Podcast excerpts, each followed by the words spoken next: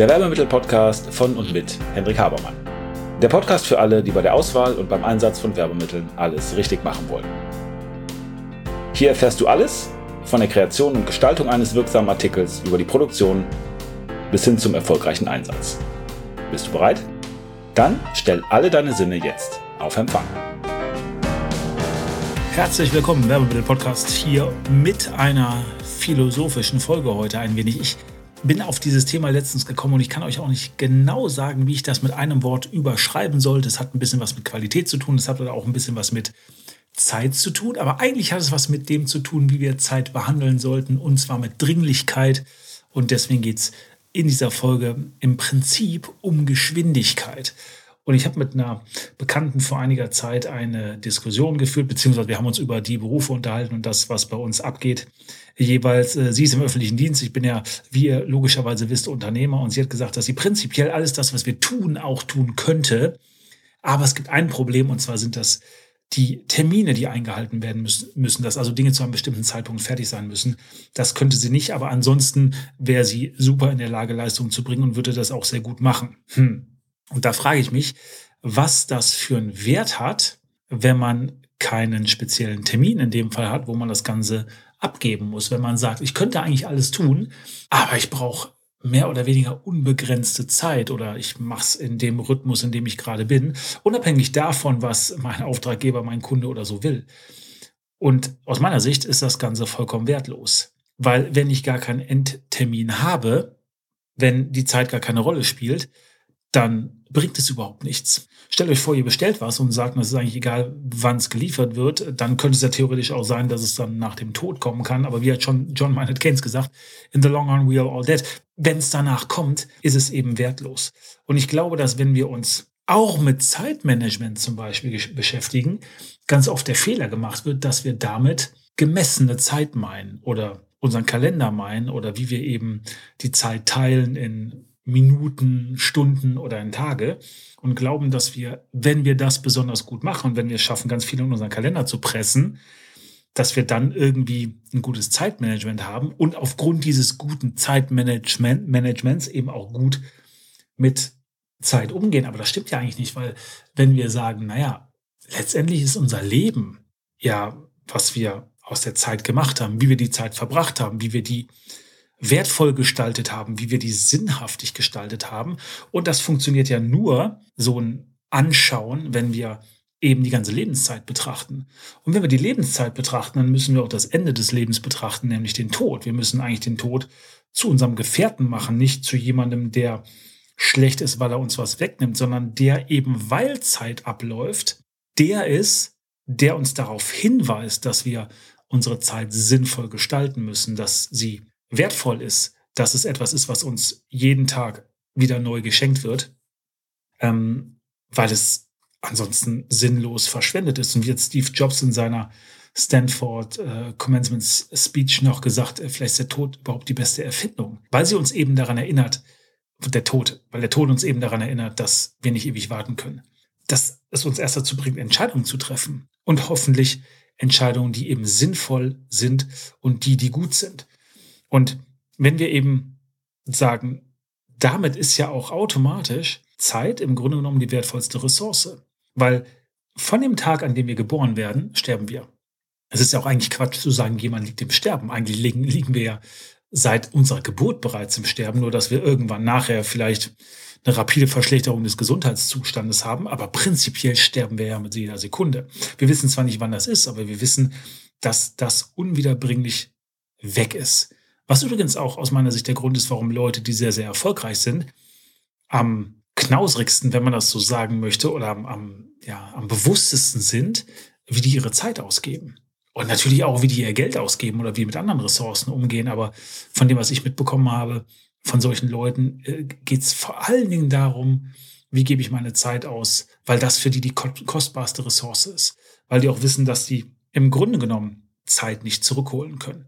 Also Zeit ist eine sehr, sehr kostbare Ressource, ist eigentlich die wichtigste Ressource und ich habe es eigentlich nicht zu verschwenden. Was ja bedeutet, dass ich mir sehr viel Gedanken machen muss, keine Zeit zu verschwenden, dass ich also im Grunde genommen vor allen Dingen darauf achten muss, dass ich schnell bin oder dass ich eine hohe Geschwindigkeit habe. Und ich glaube, das ist vielen Leuten gar nicht klar. Um nochmal auf das Beispiel vom Anfang zurückzugehen, wenn jemand sagt, na, wenn ich alle Zeit der Welt hätte, könnte ich ja alles tun. Ja, aber hast du eben nicht.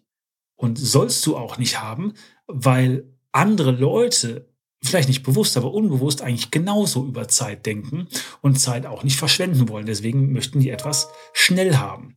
Deswegen geht's immer um Geschwindigkeit. Und ich meine das jetzt wirklich ernst. Ich glaube, dass es, wenn etwas gekauft wird, wenn eine Dienstleistung in Anspruch genommen wird, dass es im Grunde genommen ja immer um Geschwindigkeit geht. Natürlich sagen wir, es soll ein Bedürfnis befriedigt werden. Das ist aber mehr oder weniger die Richtung, in die das Ganze zielt. Aber wir können ja immer die Frage stellen, warum machen die Leute das nicht alleine? Warum kaufen die ein Werbemittel bei uns und setzen das nicht alleine um? Warum gehen wir in den Supermarkt und kaufen was? Nun letztendlich immer, weil wir Geschwindigkeit abkürzen wollen, weil wir die Zeit nicht haben oder uns die Zeit nicht nehmen wollen. Falls jetzt jemand von euch denkt, ja, aber ich kann ja irgendwas nicht, ja, ihr könntet es ja lernen. Aber dann dauert es ja eben noch mehr Zeit. Und die wollt ihr euch nicht nehmen, weil ihr kommt da nicht ungeschoren davon, denn wer zu spät kommt, den bestraft das Leben. So hat Gorbatschow das ja ausgedrückt. Und ich glaube, dass dem fundamental eine Art von Mangeldenken oder so zugrunde liegt. Und ich bin auch so erzogen worden, nämlich mit dem Spruch, dass man im Grunde genommen ja blöd ist, wenn man jemanden für etwas bezahlt, was man selber machen kann. Also da steckte immer hinter, dass alles das, was ich selber kann, mache ich auch selber. Und ansonsten mhm. schmeiße ich mein Geld aus dem Fenster. Wie gehe ich sinnvoll mit meiner Zeit um? Und macht es Sinn, mir Zeit zu kaufen, indem ich jemandem anderen Geld gebe, der etwas macht, was er besser kann oder wo er mehr Spaß dran hat ähm, oder wo der einfach nur viel schneller ist, als das selber zu machen?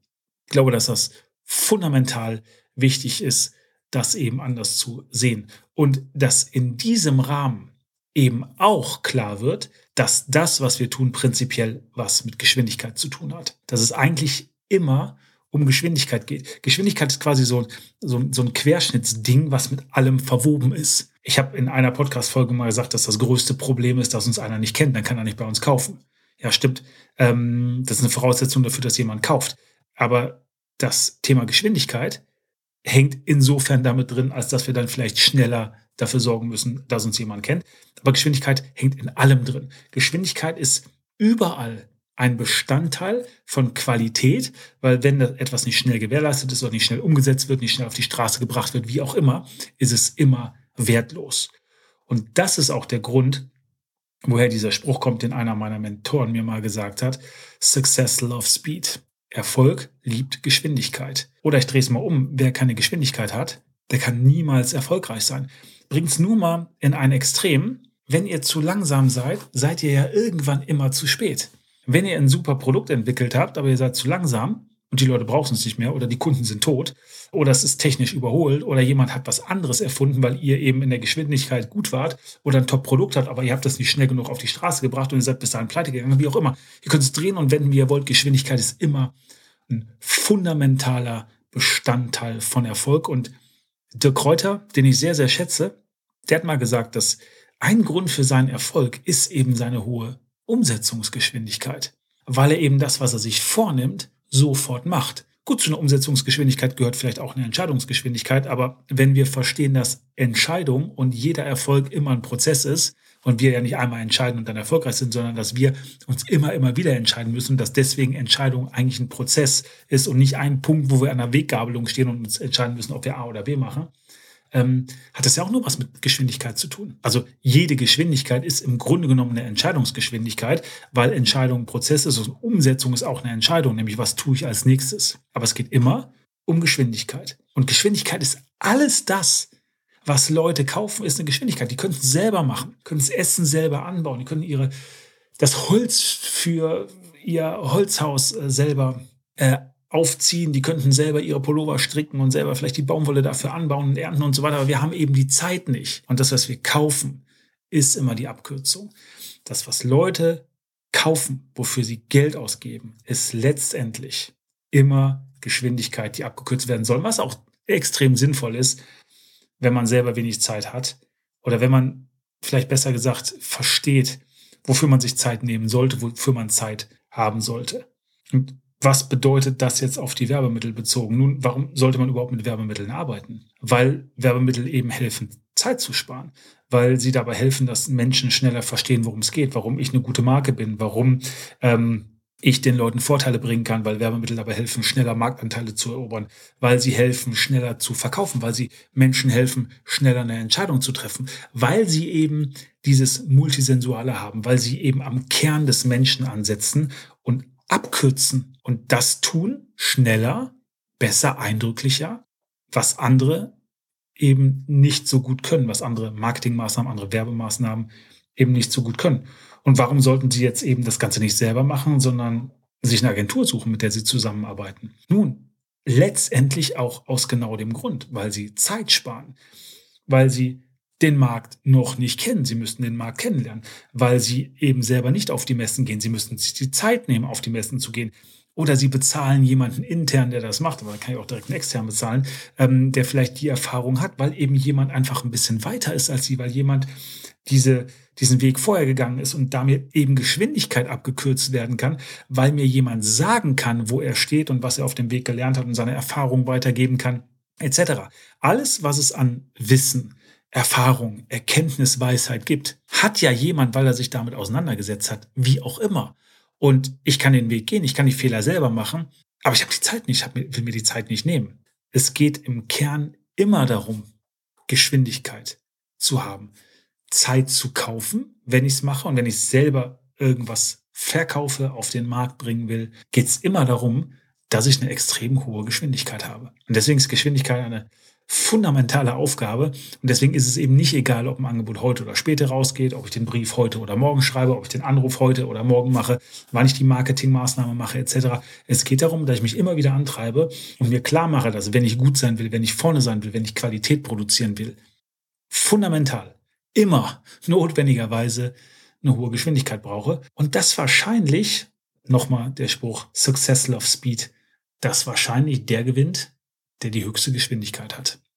Und auch in Krisen, also wenn wir Krisen als einfach nur schnelle Veränderung definieren, dann ist der, der sich schneller anpasst, der, der mehr Geschwindigkeit hat, der, der schneller Entscheidungen trifft, der, der vorne steht, der, der vielleicht eine Krise nutzen kann. Wie hat Churchill gesagt, never waste a good crisis, ähm, der wirklich das Positive, also das, was für ihn positiv ist, das, was ihn weiterbringt, der die Chancen einer Krise wirklich nutzen kann.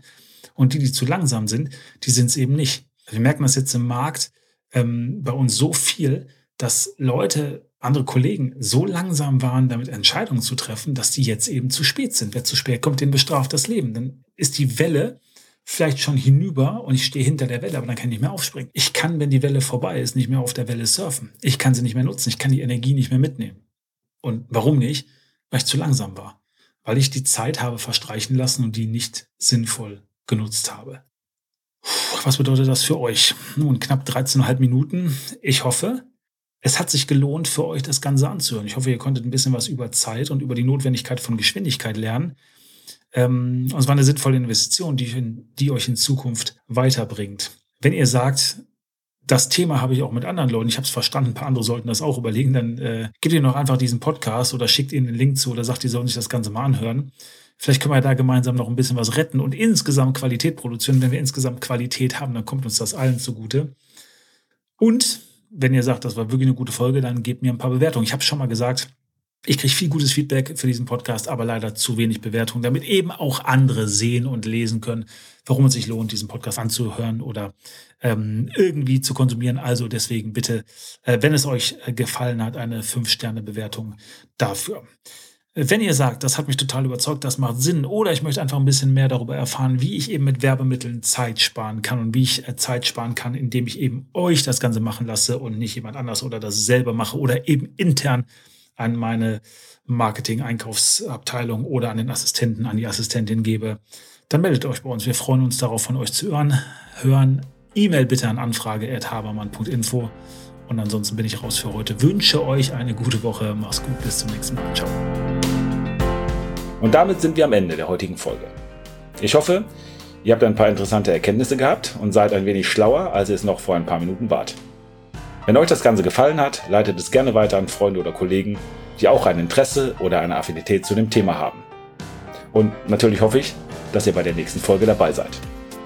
Wenn es etwas gibt, was euch interessiert, was ihr noch behandeln möchtet, wo ihr gern ein wenig intensiver reintauchen wollt, schaut bitte in die Show Notes, da sind unsere Kontaktdaten angegeben mit einer E-Mail-Adresse.